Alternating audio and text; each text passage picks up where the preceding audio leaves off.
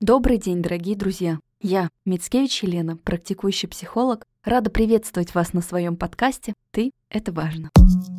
Ты – это важно, Что у тебя внутри? ты – это важно, Забери, разбери ты – это важно, поверь. Ты – это важно, важно. Как себя обрести? Открой свою дверь. И сегодня наш выпуск будет посвящен безоценочности. В прошлый раз мы говорили с вами о том, как важно взращивать толерантность к своим эмоциям, уметь их распознавать, принимать, слышать и уважать. А сегодня продолжим говорить о компонентах, которые формируют нашу эмоциональную зрелость. И это безоценочность. И я вновь предложу вам исследовательский такой проект. Попробуйте последить за собой хотя бы в течение дня и позамечать, как часто вы используете следующие речевые модули. Хорошо, плохо, правильно, неправильно, нормально, ненормально, так должно быть, так не должно. Черно-белое мышление, и сейчас кому-то, возможно, будет неприятно, является признаком эмоциональной незрелости.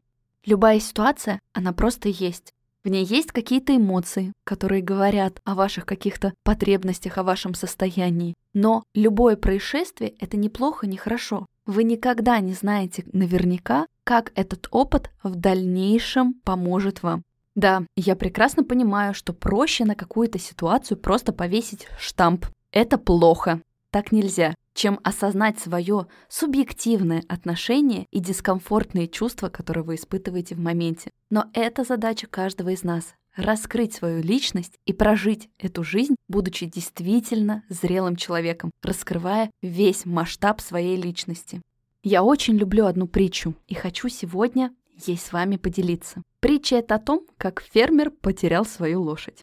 Но вы представьте, каково это для фермера остаться без лошади. Все соседи приходили к нему и вздыхали. «Вот ты, бедняга, это же так плохо». А фермер отвечал, плохо или хорошо, сложно сказать. Через несколько дней лошадь этого фермера вернулась, да не одна, а привела с собой целый табун диких лошадей. Соседи вновь заголосили, на этот раз «Как же это хорошо!» А фермер опять пожал плечами и ответил «Плохо или хорошо? Сложно сказать». На следующий день Сын фермера катался на диком коне и упал, сломав ногу. Соседи опять завопили. Вот неудача, это же так плохо. Как такое могло произойти? А фермер не уставал. Плохо или хорошо? Сложно сказать. Спустя время стража царя пришла в деревню и постучалась в каждый дом, чтобы забрать мужчин в армию. Но сына фермера не взяли из-за его сломанной ноги. И соседи опять защебетали. Это же удача! Как же хорошо! А фермер все твердил свое.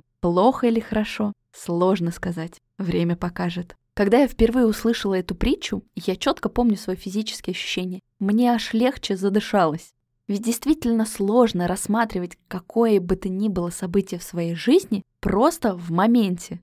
Важен отрезок пути. А жизнь мы проживаем, она еще идет. И я стала действительно наблюдать, а какие мои, казалось бы, негативные плохие события к чему в конечном итоге привели. Я недавно делилась в блоге одним из последних опытов. Полтора года назад я запускала свой первый онлайн-проект. И, натолкнувшись на некомпетентных экспертов, к сожалению, потеряла большую сумму денег. Плохая ситуация, можно подумать в моменте. Но мы вспоминаем того фермера и говорим, плохо или хорошо, сложно сказать. Ведь в конечном итоге эта ситуация дала мне фантастический опыт свела меня с невероятно классными людьми, подарила мне крутые коллаборации, дала толчок для творческой деятельности и показала, как совершенно с другим качеством можно подходить к созданию онлайн-проектов. Я сейчас хочу предложить вам повспоминать какие-то болезненные ситуации в своей жизни и увидеть закономерности взаимосвязь, как они обогащали вашу жизнь, какой опыт вы в них получали, Опять же, попробуйте посмотреть на него безоценочно. Это просто факт, это просто деталь вашей биографии. Да, вы в ней испытывали разные чувства,